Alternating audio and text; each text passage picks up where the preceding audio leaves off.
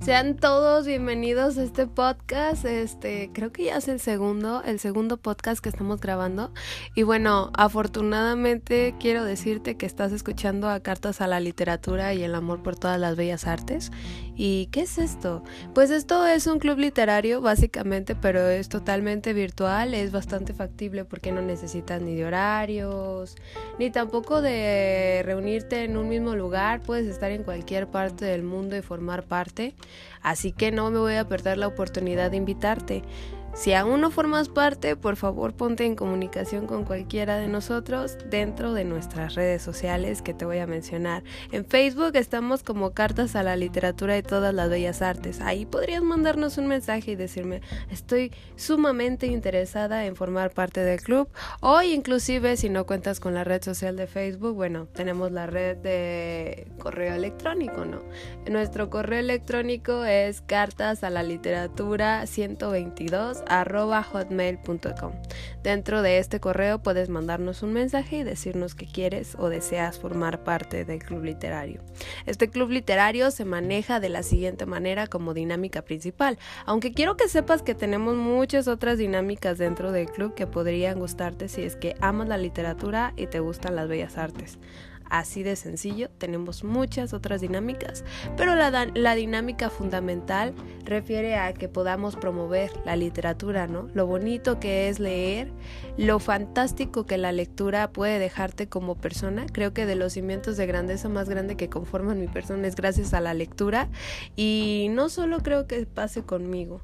Honestamente siento que todas las personas que que tienen el gusto de leer y conocen la literatura tienen muchísimas herramientas para afrontar diferentes aspectos de la vida o al mismo tiempo comunicarse con ellos mismos en cuanto a sus capacidades, ¿no?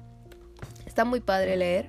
Si tú no lees, eh, pues nunca es tarde para iniciar un nuevo hábito, un, que conozcas un hábito nuevo que pueda llamarte bastante a la atención y que puede beneficiarte puede beneficiarte bastante y formando parte de este club literario seguramente que te motivarías mucho más a, a participar, ¿no? La dinámica fundamental que llevamos es hacer una carta acerca de, de, los libros que leemos. Literalmente cuando tú terminas de leer tu libro mandas una carta y esta carta se publica por todos los medios sociales de cartas a la literatura. De este modo fomentamos que otras personas que leen, pues bueno, sepan que podrían leer y al mismo tiempo conozcan una opinión muy personal en cuestión a lo que tú piensas de lo que leíste, ¿no? Sería bastante agradable poder tener nuevas cartas y sobre todo poder conocer diferentes puntos de vista cada vez más. Entonces, sin más, espero que formes parte del club y si aún no formas parte del club, tienes las puertas muy abiertas y serás siempre bienvenido. Así como en este podcast, ¿no? El libro del cual vamos a hablar hoy y la carta que se ha hecho bueno, es de La Cabaña, de Paul Young. Eh, es de Editorial Espasa y su número de páginas es 256. Eh, bueno, la fecha de publicación de este libro parece ser de mayo del 2007. Así que te voy a leer la sinopsis para que sepas más o menos de qué se trata este libro antes de que pueda darte algún spoiler dentro de la carta y decidas, no, espera Gloria, aún no quiero escuchar la carta porque tengo muchas ganas de leer ese libro. Entonces creo que leerte la sinopsis es verdaderamente importante porque aquí no vas a tener ningún spoiler al respecto y creo que te puede servir más. Así que vamos allá. Si algo importa, todo importa. Dado que tú eres importante, todo lo que haces lo es. Cada vez que perdonas, el universo cambia. Cada vez que te esfuerzas y tocas un corazón, una vida, el mundo cambia.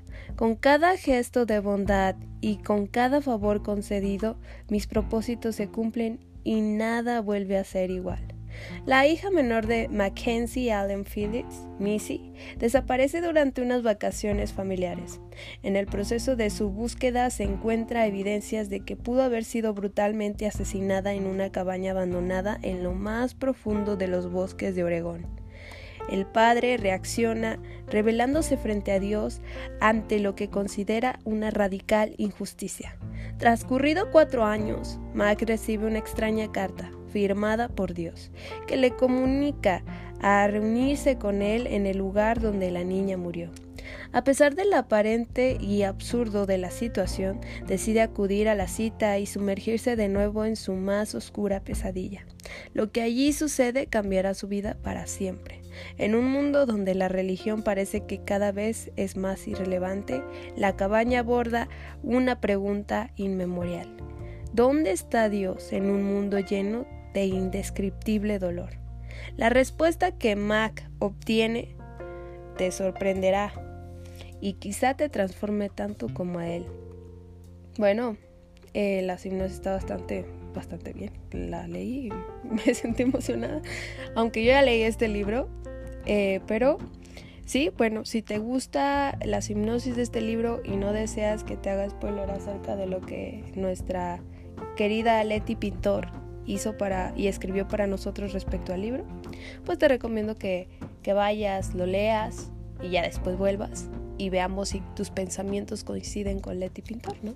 Esta carta es de ella y vamos a empezar a dar inicio a lo que ella leyó, lo que ella hizo conciencia y retroflexión sobre este libro tan maravilloso, debo decir, agregar. Entonces, bueno, haber leído el libro fue fascinante para mí. La cabaña te enseña a dejar los oídos, los rencores, todo lo que no logras ver por tus vacíos del día a día. Esas veces donde tienes la familia perfecta, pero no logras llenar esos vacíos que tenías desde tu infancia, por falta de afecto, de amor, palabras de motivación o los desencajes que se tienen entre la familia.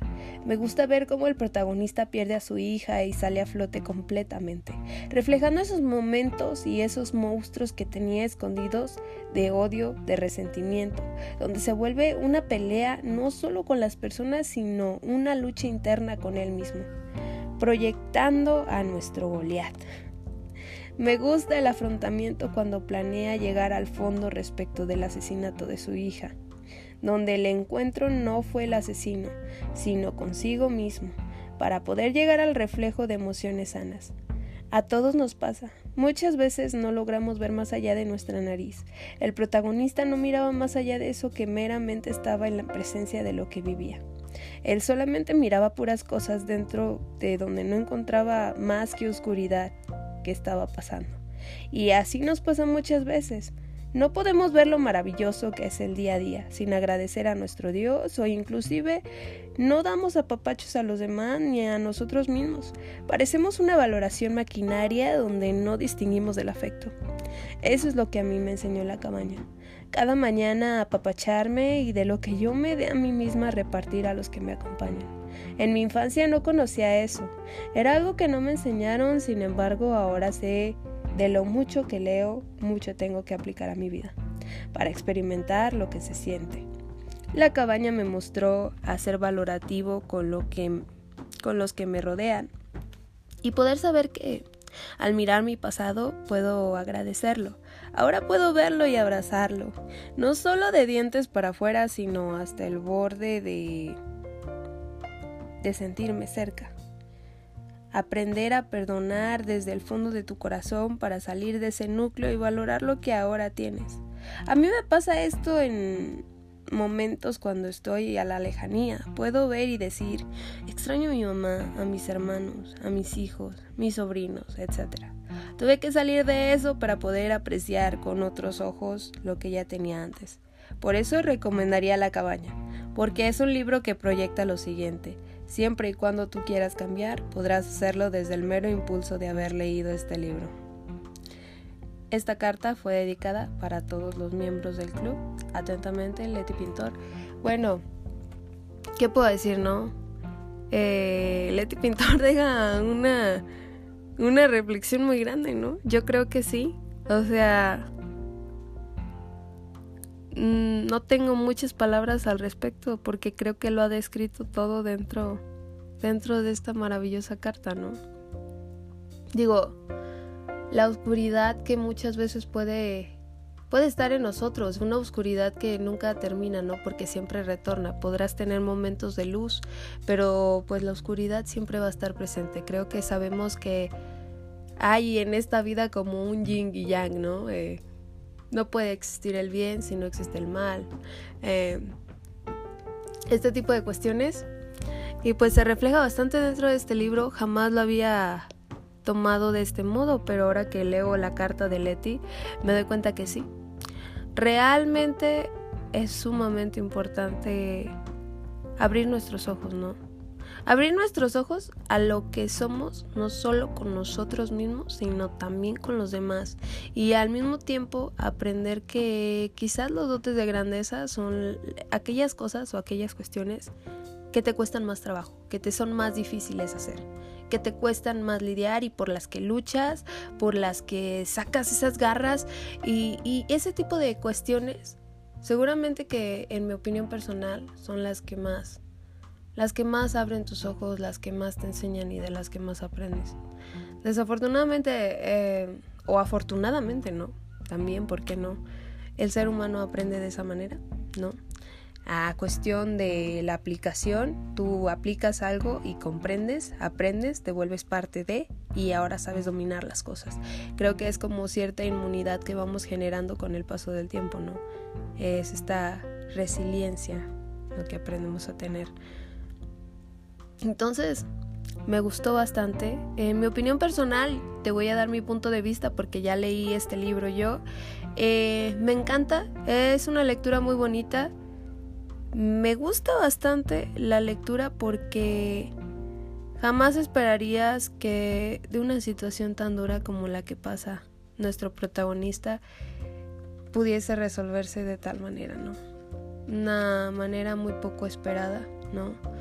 Porque te visualizas, ¿no? Te visualizas tú como si estuvieras en los zapatos de esa persona y honestamente yo no sabría si si me hubiera podido adaptar a una superación así. No sé, creo que el dolor de un hijo es o sea, es arrollador, ¿no? Pero a final de cuentas me encanta mucho este libro, me gusta, me lo volvería a leer pero, pues sí, sí lo recomendaría ampliamente, así como Leti Pintor. Y bueno, agradezco bastante que estés escuchando este podcast. Este es nuestro segundo podcast y espero que te guste la carta del día de hoy. Em, probablemente se vienen muchas, muchas, muchas más acerca de este libro. Quizás no, quizás la veamos este libro hasta mucho después, una carta nueva, pero bueno, a final de cuentas lo que importa es que los podcasts de nuestras cartas de los maravillosos lectores que conforman el club literario van a seguir existiendo. Así que muchas gracias por escuchar y nos vemos hasta la próxima.